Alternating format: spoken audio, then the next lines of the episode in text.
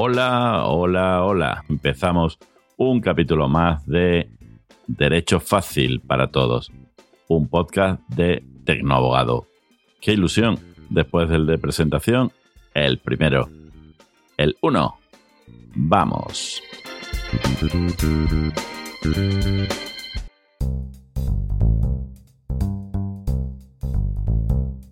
Empezaremos este podcast, este capítulo, hablando de lo que me ha parecido interesante en estos últimos días.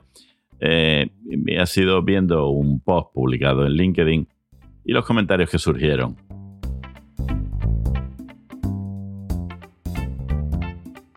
Vamos a hablar, porque se comentaba de el abogado de oficio. Se hablaba de la asistencia jurídica, si era gratuita, si no. Hablábamos de la labor del abogado, de los costes. Se hablaba de la valoración propia y la valoración que tenía el cliente. Normalmente se quejaba el que había recibido el servicio del abogado y el que simplemente habla de oídas o por una experiencia personal mala y dejamos que la generalización nos determine nuestro rumbo de la opinión. De la percepción de la función y labor del abogado, que realmente está infravalorada y como decíamos en el título del podcast, somos unos incomprendidos o realmente no nos hacemos entender. Se generan malentendidos, forma parte del mismo interés que se tiene en infravalorar la propia justicia en este país. ¿Que por qué? Quizá y sin el quizá. A los gobiernos, a todos los gobiernos no le interesa una justicia ágil y eficaz. Y por eso quienes podemos ayudar y ayudamos a que esta pueda ser rápida, los abogados, pues qué mejor que menospreciarnos. Pagarnos poco. Si se usa como servicio público, es aquí donde aparece el abogado oficio. Y por otro lado, generar la idea de que del otro lado somos carísimos. No dejan término medio. Que para mí y para cualquiera que sea una persona medianamente inteligente, donde se dice está la virtud. Y eso, en los abogados, es lo habitual. El profesional que cobra conforme a su pericia, experiencia y resultados. Ni caro ni barato, ni oficio ni privado. Profesional, abogados como los hay, que cobran conforme el servicio que se le da al cliente. Y por supuesto por el servicio que se le da al cliente. Y además, no interesa ayudar a concienciar a la sociedad de nuestra necesidad dentro del tercer poder del Estado. La justicia. Oh, qué palabra tan bonita. Y que últimamente acaba por los suelos. Señores, señoras, sin jueces no hay justicia, está claro. Sin fiscales no hay justicia, claro que no. Sin los letrados de la Administración de Justicia los antiguos secretarios judiciales, claro que no hay justicia, forman parte del engranaje de la justicia. Pero ojo, sin procuradores, grados sociales y, por supuesto, abogados, seguro que no hay justicia. En una sala de vistas estamos todos a la misma altura. Todos llevamos la toga. Unos con más puñetas que otros. Ya explicaremos en un capítulo qué es esto de las puñetas. Pero, ¿qué le vamos a hacer? Cuando se habla de abogado de oficio, en cualquier película, es para menospreciarlo. Todavía me acuerdo de la película infantil aquella de las aventuras de Tadeo Jones. Verás, cuando os fuisteis de mi ciudad perdida, me juzgaron por dejaros escapar y me desterraron. ¿Te echaron? Sí, todo por tu culpa. Bueno, y por contratar a un abogado de oficio, pero esa es otra historia. El revuelo que se montó por la alusión al abogado de oficio como no, por Dios. De oficio, no. Más allá del contexto y la piel fina que se nos acusó en esos momentos al abogado de oficio, en realidad es la percepción que se tiene, se traslada y no se oculta a la ciudadanía. Y claro, dentro de todo esto es importantísimo la función de los colegios de abogados. Como parte de la sociedad, conscientes de la necesidad de cierta educación jurídica, ¿Por qué no? Eso puede y debe facilitarlo los colegios de abogados. Sí. Pero por encima de todo también yo quiero pensar y quiero esperar que exista también esa educación y cultura básica que la debe facilitar el Estado. Que enseñe también cuál es la figura de cada uno de los operadores jurídicos. Y como no, ahí está el abogado, tu abogado, yo.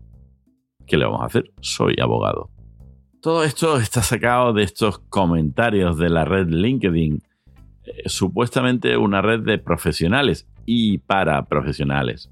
Pero yo, revisando estos comentarios surgidos de un post, me detendré en algunos apartados específicos. Entendiendo que cada cual puede pensar lo que quiera, of course, pero debemos esforzarnos todos, los abogados los primeros, por intentar enseñar en lo posible para que se pueda entender mejor nuestra función, nuestro trabajo y, por supuesto, nuestros honorarios. ¿Qué hacemos? ¿Por qué? ¿Por cuánto? Claro.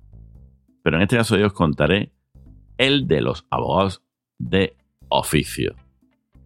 Qué grandes y comprendidos. Qué grandes abogados y no tenidos en cuenta. De la conversación no pude evitar fijarme en algunos de esos comentarios y como este post pretende ser útil para los clientes, y si quiere y alguno me quiere hacer, me quiere escuchar y le parece bien lo que le digo para compañeros profesionales, iré dando mi opinión, que además mi opinión con el paso del tiempo me ha dado para aprender. Y a veces modificar mi opinión. Claro, en función de que se me convenza. De lo contrario. Y por supuesto, con argumentos. Mejores, como decía aquel, no más altos. Leía en, estos comentarios del pop una chica, señora, mujer, sinceramente dejando clara mi absoluta ignorancia en cuanto a gastos legales y, claro, a más caros mejor. Y claro, no todos podemos. Así que nos conformamos con los de oficio. claro, la primera, primera es la frente. Es lógico no saber nada en cuanto a gastos legales, pero empezamos por la más clara diferenciación errónea, que nos tienen grabado a fuego. El que se lo puede permitir puede pagar un buen abogado, y os puedo asegurar que hay abogados de oficio que le dan 10.000 vueltas a abogados de los caros y supuestamente de los buenos.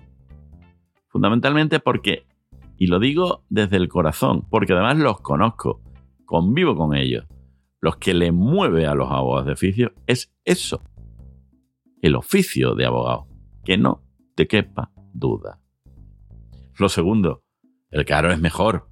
No, es difícil, pero debemos esforzarnos en buscar no el caro, sino el que nos convenza con su experiencia, el que nos genere confianza, es el, se llama el feeling, que nos explique cuál es nuestro asunto y cuáles son las expectativas reales de ganar o perder.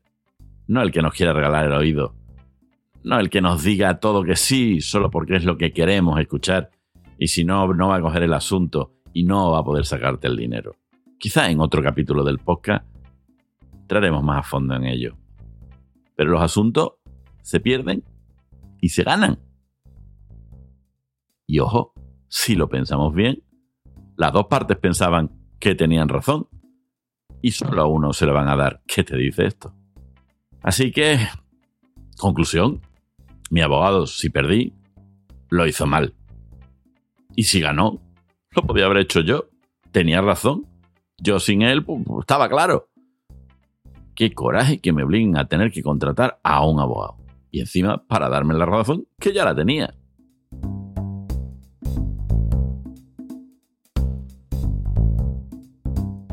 Lo más a fondo con esto.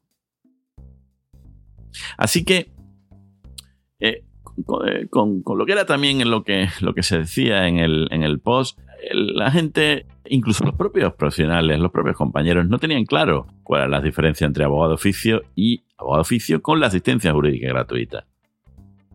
¿Cuándo y dónde lo podría necesitar? El abogado oficio se lo podrán designar a usted, a ti, cliente, en una primera asistencia en comisaría, en una diligencia en instrucción. Ya estás en el juzgado. Y ante distintos eh, asuntos, distintos problemas que usted pueda tener en su vida diaria. Desahucios, despidos, reclamaciones de cantidad y muchos más. ¿Cómo lo debe hacer? Debe ir al colegio de abogados de su zona. Pero deberá cumplir unos determinados requisitos económicos para que ese abogado de oficio que le designan lo sea además gratis. Unos ingresos mínimos, lo primero. ¿Y por qué? ¿Y cuánto debería tener que pagarle? Porque si es de oficio, pero no tiene asistencia jurídica gratuita, o si le deniegan la asistencia jurídica gratuita, que será cuando usted supere esos mínimos económicos fijados por su comunidad autónoma, tú, mi cliente, el cliente, debería abonar los honorarios del abogado de oficio que le designaron. Y lo conveniente, recomendable, es que le pida, nos pidas un presupuesto y firmes una hoja de encargo. Siempre, siempre lo más detallada posible que se pueda de su asunto. Claro, para evitar luego confusiones, mala comunicación y por falta de comunicación eh, entre abogado y cliente se generan abusos por parte del cliente que lo entendía gratis y ya hemos dejado claro que no es gratis. Y el profesional, del profesional, del profesional que pretende cobrar injustificadamente alto, que también lo habrá, no seré yo el que defienda al mal profesional. Por último, respecto de la frase hecha de justicia para ricos y para pobres, por supuesto no voy a ser yo quien cierre los ojos ante esta realidad social mundial, pero al menos en lo que conozco en España, los abogados que actúan en el turno de oficio no tienen nada, pero nada que envidiar al mejor de los más caros. Y a la vista está, que en situaciones donde se han tenido que compartir estrados, esa mesita alta que se ve en la tele donde estamos detrás de, con nuestra toga detrás del micro, en estos macro juicios donde había otros abogados, en este caso privados y de despacho de postín, con los clientes ricos, el abogado oficio ha realizado su oficio a veces a un más alto nivel que los pagados a precio de hora de serie americana.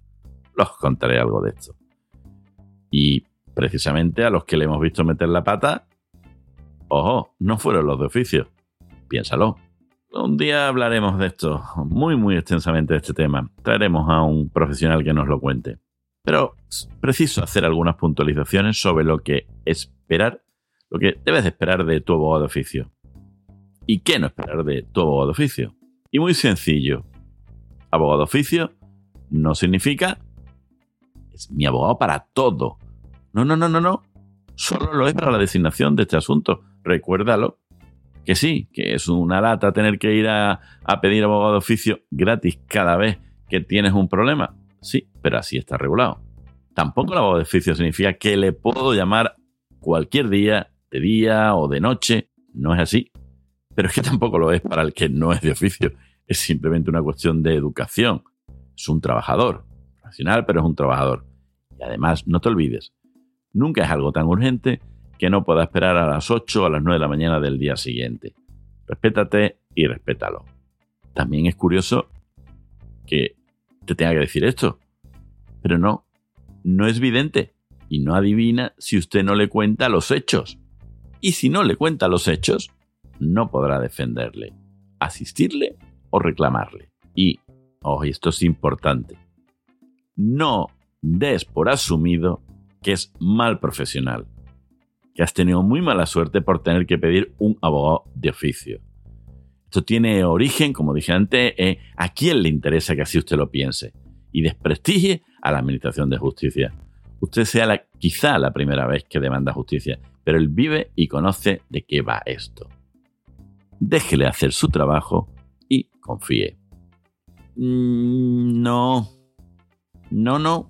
El abogado de oficio no es que sea un funcionario a su servicio, el que le pague la administración no significa que sea un funcionario. Vale, vale, vale, vale, señores funcionarios. Lo que tampoco significa que al funcionario no se le deba también respetar. Obviamente. Pero el abogado oficio no cobra mensualmente un sueldo. Ah, que no lo sabía. Pues no. Y luego vamos a ir muy al detalle de esto. Le pagan solo por su asunto. Y muy mal, como a continuación te voy a decir. Para acabar, esto que no es tu oficio y lo que puedes esperar de tu oficio y que quizá no tienes por qué saberlo. Aunque creo que Es bueno que lo sepas. A ese abogado suyo designado de oficio le pagan literalmente una miseria. Y no es una exageración. Incluso en el concepto legal se le denomina indemnización. No llega ni al carácter de honorario o salario. Eso dice mucho, ¿no crees? Haré, seguro, un capítulo específico de esta materia. ¿Cómo saber si el importe de los honorarios de un abogado es el adecuado? Porque uno me cobra o me dice que me cobra 300 y otro no menos de 1200. ¿Por lo mismo? que no, que no. Ya veremos que no. Que no es por lo mismo. Y ya veremos que ni se da ni se recibe lo mismo. No juegues a la ruleta rusa con tus derechos. Pero para que veamos un ejemplo. Utilidad y practicidad. Siempre lo verás en tu podcast Derecho Fácil para Todos. Un podcast de Tecnoabogado.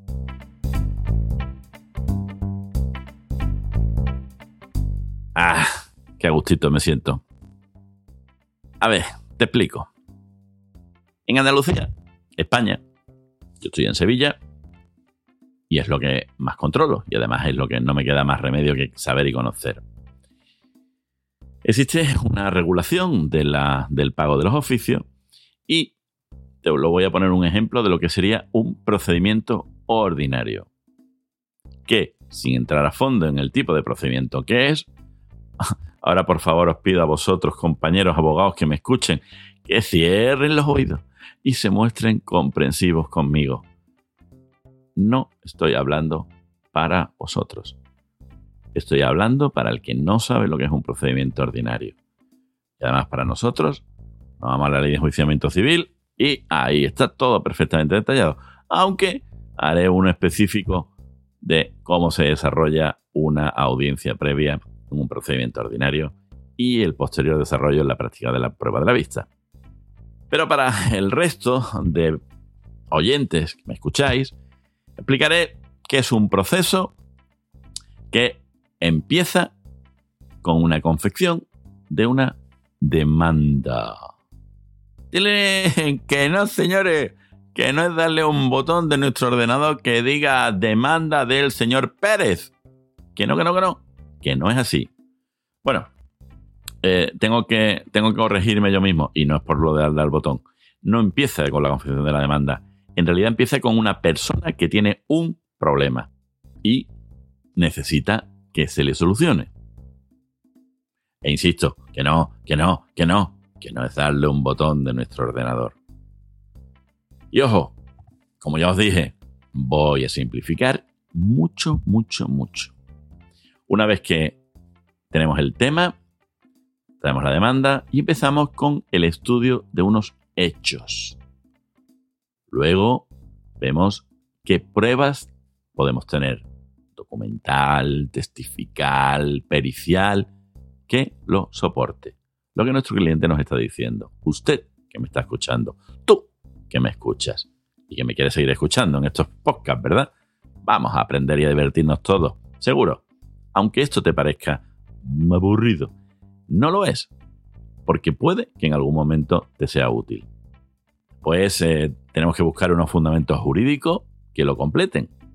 Y mejor que haya algún, algún tribunal o tribunales, este que el Tribunal Supremo, el Constitucional, esto que salen en las, esto que salen en las noticias, esto que salen en Antena 3, en Telecinco, eh, con estas presentadoras fantásticas que nos instruyen sobre esa sentencia.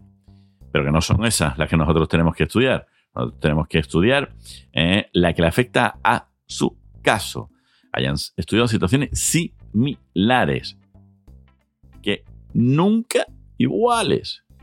Aunque, aunque usted, a, ti, en tu búsqueda de Google o en la conversación con tu cuñado, llegasteis a entender que era lo mismo. Pues no, te aseguro que no, que no es lo mismo. Esto que dicen los tribunales, lo que podríamos entender por jurisprudencia, esto será un no parar, eh, hablaremos en otro, quiero que me escuchéis eh, para, para que sepáis exactamente en qué consiste la jurisprudencia, y no es la de las series americanas, no lo es. Estamos en España. Después de todo esto, de habernos hecho una composición del lugar, volvemos a tener una nueva entrevista con el cliente. Con testigos, llegado al caso en que hicieran falta. Con peritos, llegado al caso en que hicieran falta.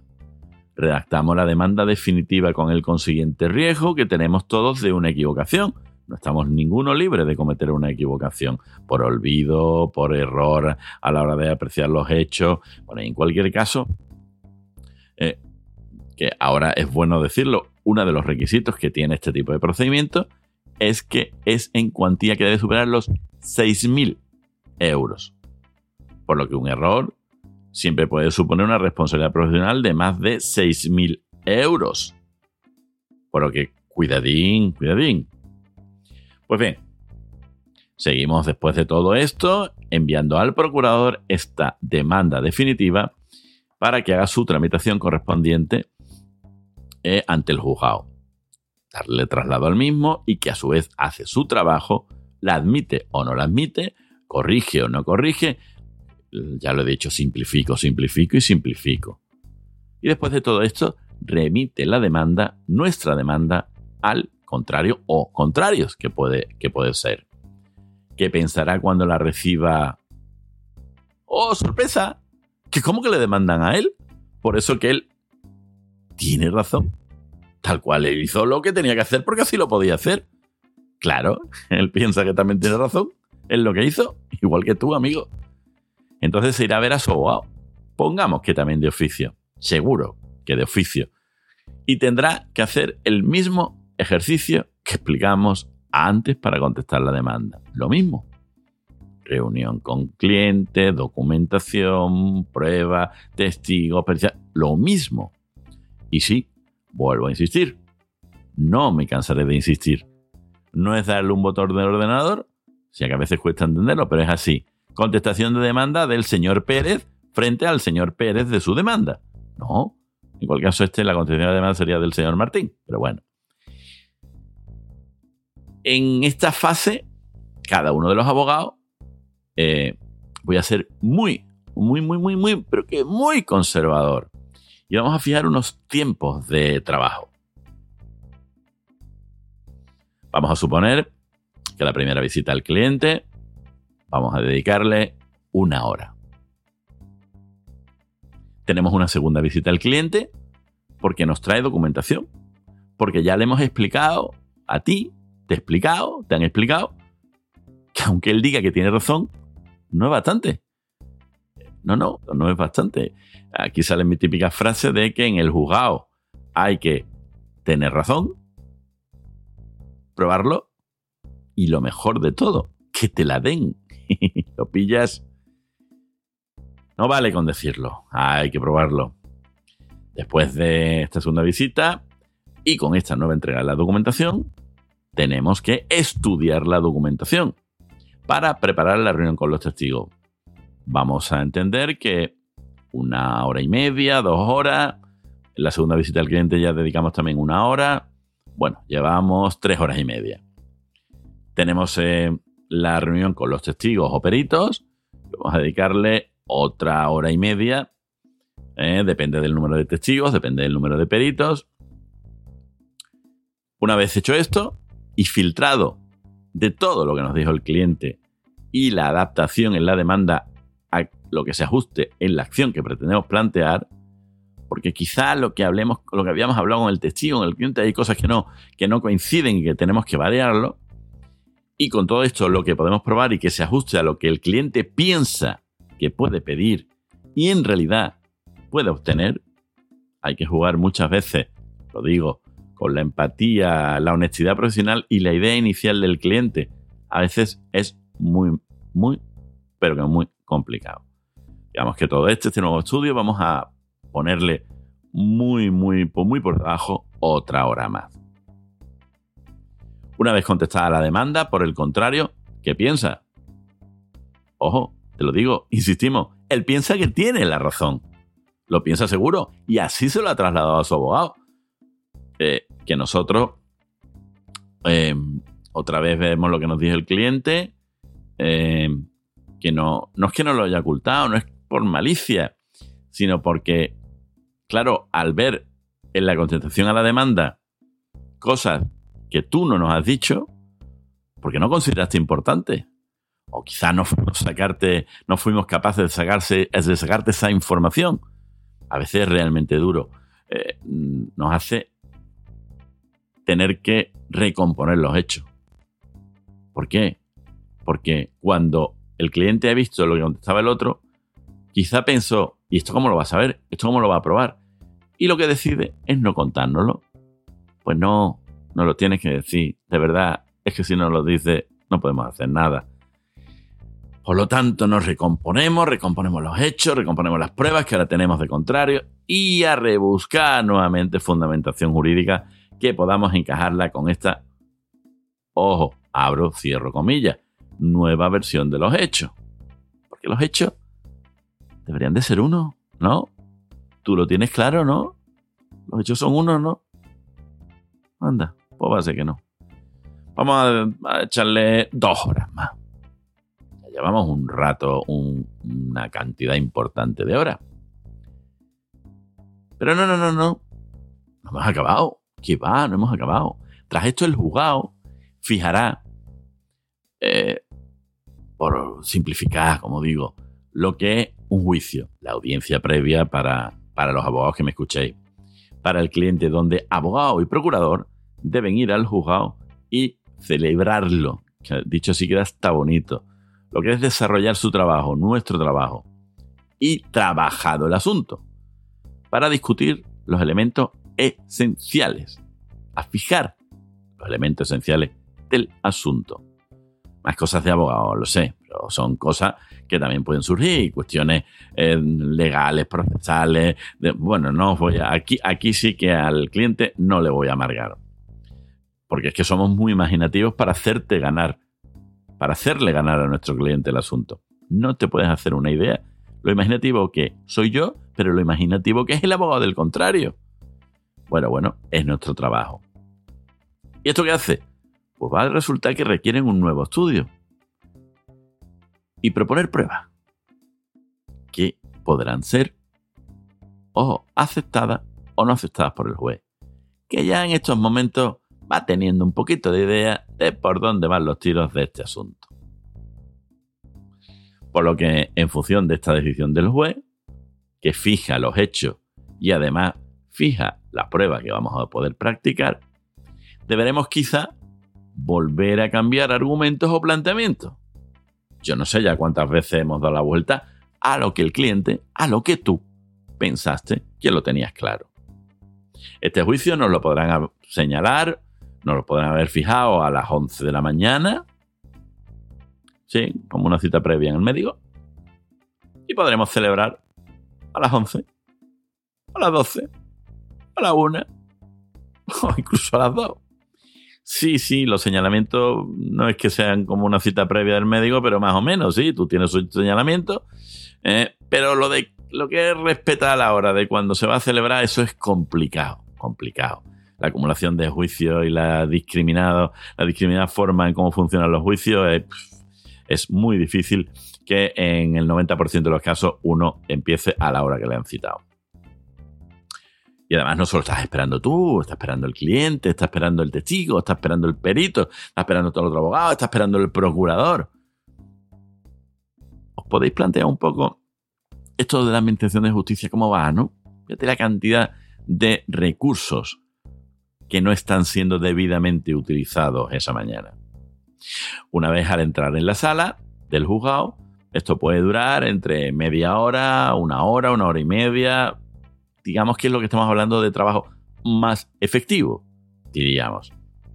Porque es el, que es el momento en el que revisamos como el electricista su instalación y le empezamos a cambiar el enchufe. No hemos acabado la instalación, pero empezamos a revisar un poco la instalación por encima. Así que este trámite, pues le debemos de poner cuatro horas pues no hemos podido hacer nada desde que llegamos al juzgado allá por las 10 de la mañana, cuando quedamos con nuestro cliente, con los testigos, con los peritos, para darle el último empujoncillo al, a los hechos. Bueno, no estamos en audiencia previa, todavía no están los testigos ni los peritos.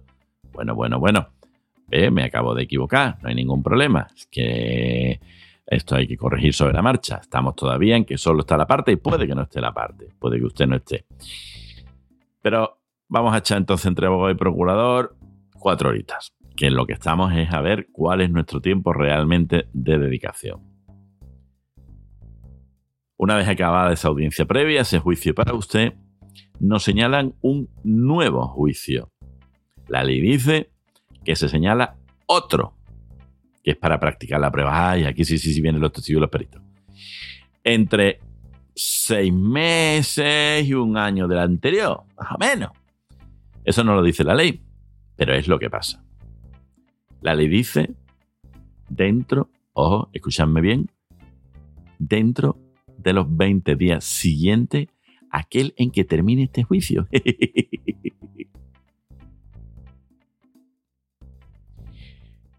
El tiempo en entre, entre estas dos fases judiciales dará para un posca, un capitulón o lo que sea, pero esto es de, bueno, para capitulón gordo gordo.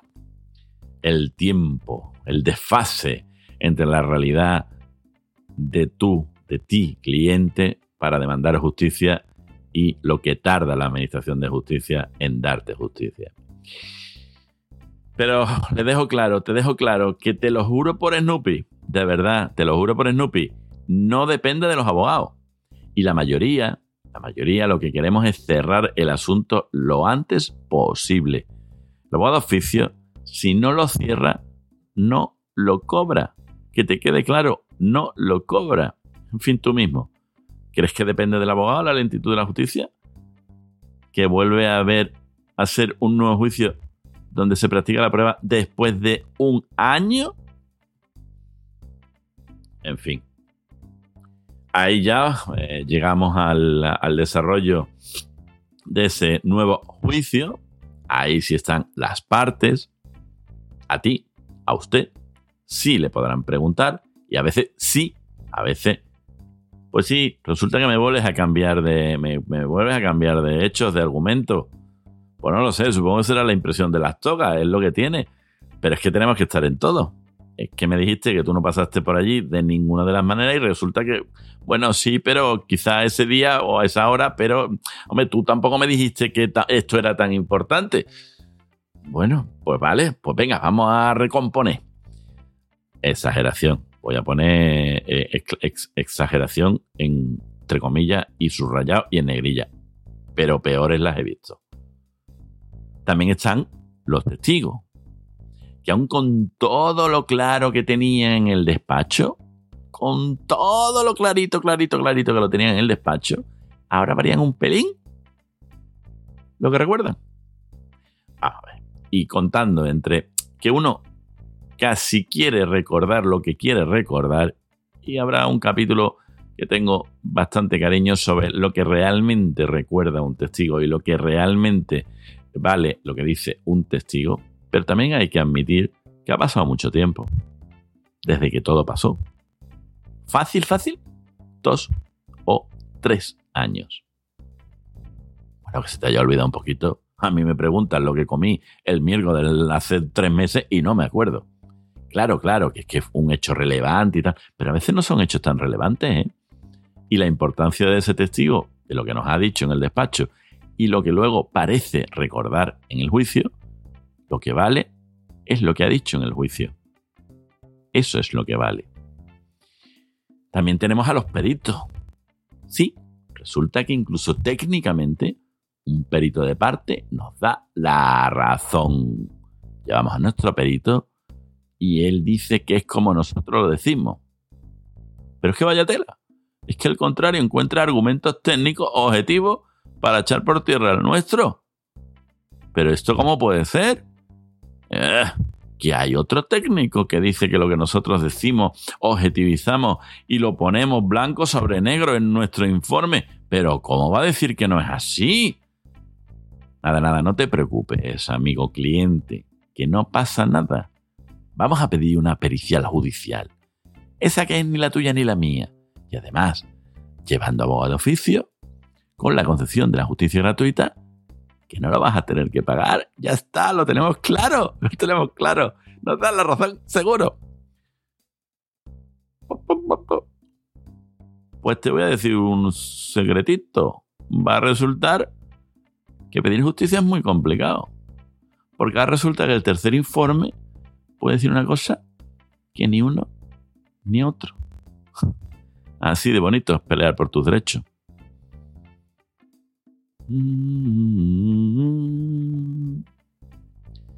Luego di que el trabajo de abogado es fácil, que es darle un botón. Así que cuando le gane su asunto a su abogado, valórelo de verdad, ¿eh? Ha hecho un trabajo magnífico. Sí, sí, incluso aunque tú llevaras razón. Curioso, ¿verdad? Y te digo más, y te lo digo al oído. A veces sin que llevaras razón. Esta fase, que estamos hablando de tiempo de dedicación de tu abogado de oficio, pongamos las mismas cuatro horas anteriores, más otra hora de preparación de la misma que requiere una nueva reunión, otra hora, con testigos y partes, así que en total seis horas. Vamos a hacer un conteo rápido, una, una hora y media, una hora y media, dos, tres, cuatro, una, dos, más, más, me llevo cinco y sumando por la raíz cuadrada de 27. Pues mira, pues nos da un total de horas tirando muy, muy, muy, muy, muy, muy por lo corto de 18 horitas. 18 horitas trabajados en tu asunto. Pues bien, dirá, bueno, vale, pero te pagarán bien. La Junta de Andalucía tiene que preocuparse de que la asistencia a un derecho tan importante como es garantizar la justicia y la tutela judicial efectiva, deba estar bien abonado, ¿no? Pues te voy a decir una cosita. Por todo este proceso, la Junta de Andalucía te paga 295 euros. Te vuelvo a repetir, 295 euros. Y lo mejor, un 25% al presentar la demanda. Te hago yo los números. No uses la calculadora. Unos 73 euros.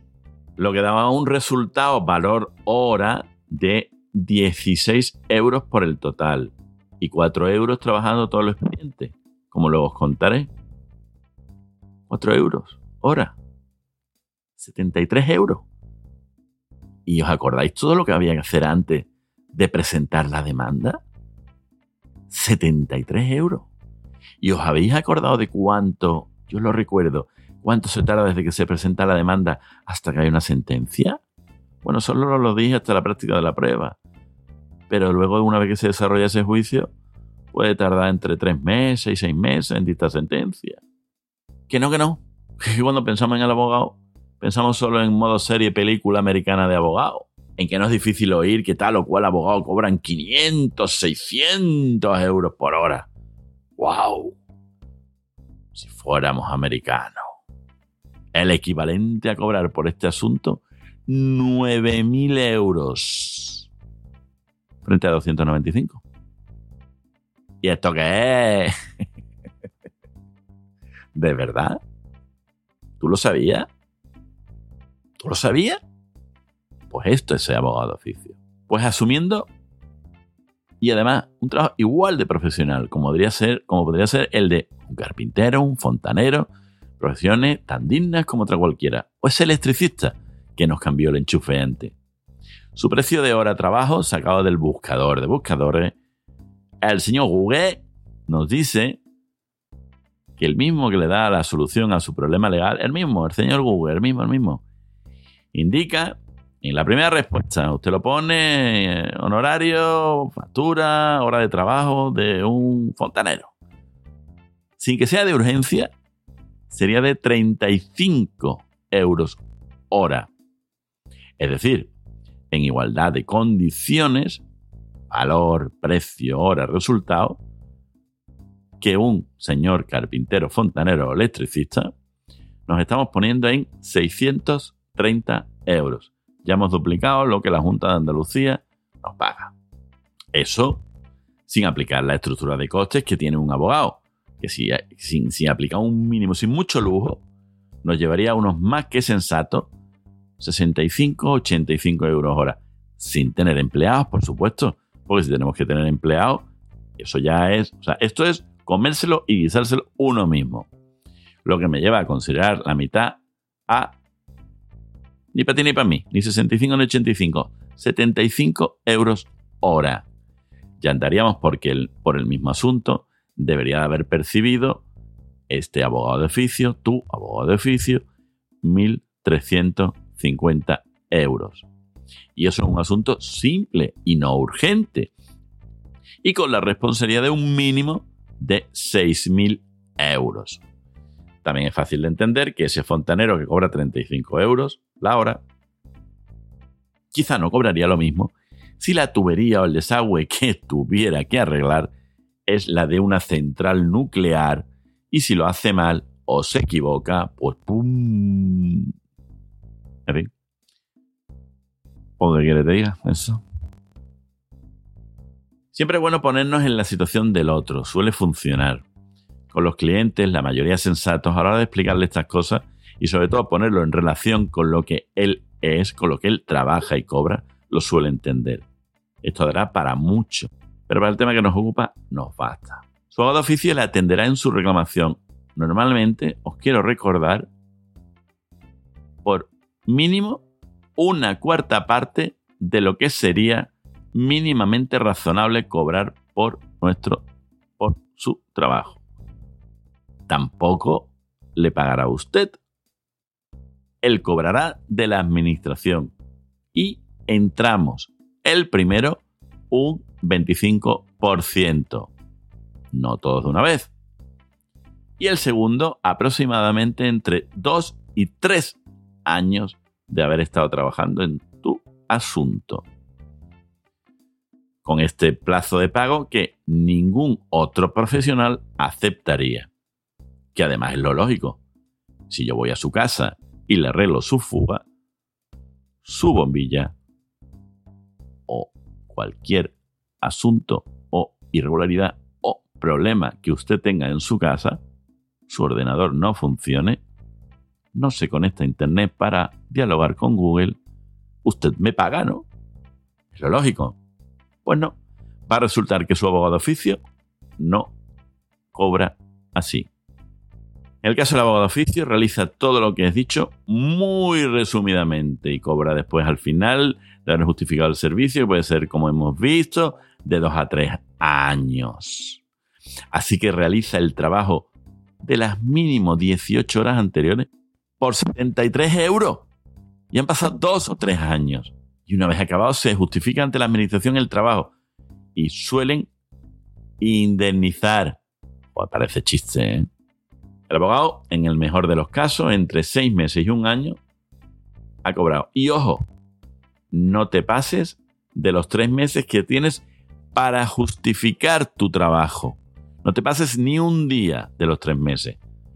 Pues un día tarde significa que no te pagan. Sí, sí. Ese 75% restante, después de tres años trabajando, si te retrasas un día de los tres meses, significa que todo lo has trabajado por 73 euros. De verdad, de verdad.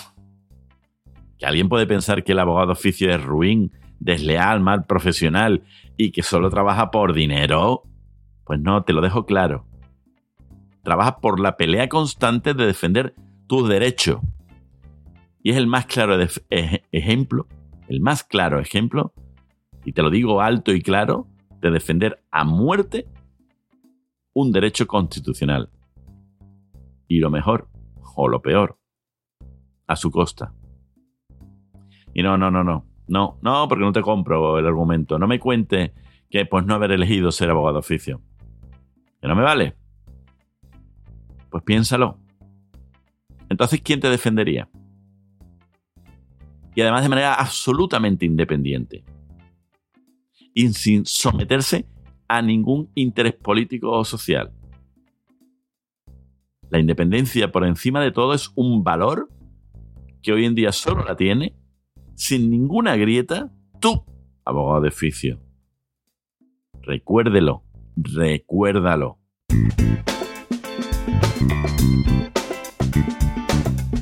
Vamos a ir acabando porque creo que hoy me he cedido, pero es que no podía dejar de, hablar, no, no podía porque me parece, me parece que son datos que debemos de conocer todos en nuestro día a día y que esto sí que se debería de dar prácticamente en, en la escuela. Pero pensamiento, esa frase o anécdota curiosa. Y es de nuestro amigo Marco Aurelio. No, no, no es el del cole, el del instituto de cuarta. No, no, de, de no, no. Ya. Decía Marco Aurelio. Todo lo que escuchamos es una opinión, no un hecho. Marco Aurelio, filósofo y emperador del Imperio Romano a lo que es la antigua Roma entre el 161 y el 180 después de Cristo. Fue el último de los llamados cinco buenos emperadores y es considerado como una de las figuras más representativas de la filosofía estoica. Pensadlo otra vez. Todo lo que escuchamos es una opinión, no un hecho. No nos quedemos con lo que escuchamos, con lo primero que escuchamos. Vayamos más allá. Incluso aunque te lo diga Google. Muchas veces cuando uno busca en Google, no encuentra o no busca o no para hasta que no encuentra lo que quería encontrar. Google te da muchas respuestas. La diferencia es saber filtrarlas. Eso muchas veces te lo da el buen profesional. Agradecido de que hayas escuchado este podcast porque en realidad este podcast ha sido larguito, lo sé. Te ha generado cierta curiosidad para seguir escuchándome. Y te puedo asegurar que aquí estaré. Hay uno o 20.000 los que estéis al otro lado me da igual, porque sé que por uno merece la pena hacerlo. Porque el podcast, este podcast, es tuyo también.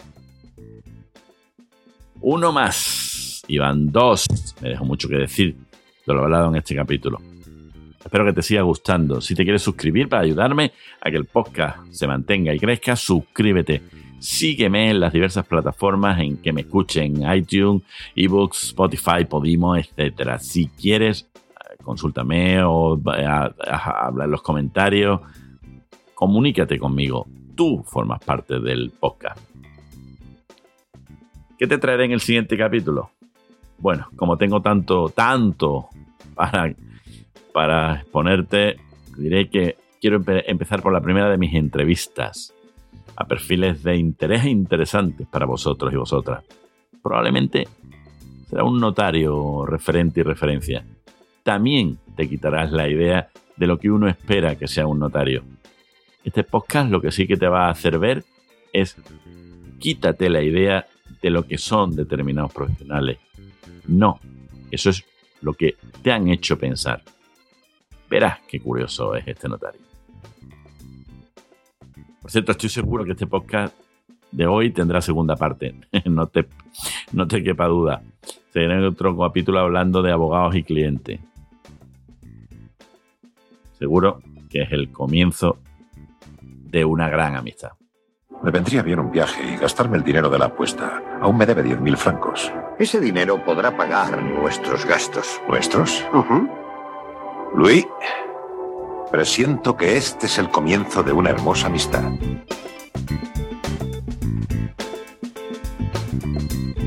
Derecho fácil para todos. Un podcast de Tecnoabogado. ¿Te valoras? Valórate. Saber es un valor. Pregunta, escucha, piensa y reacciona. Nadie lo hará por ti.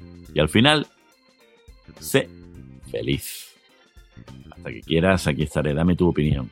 Este podcast es también tuyo. Adiós.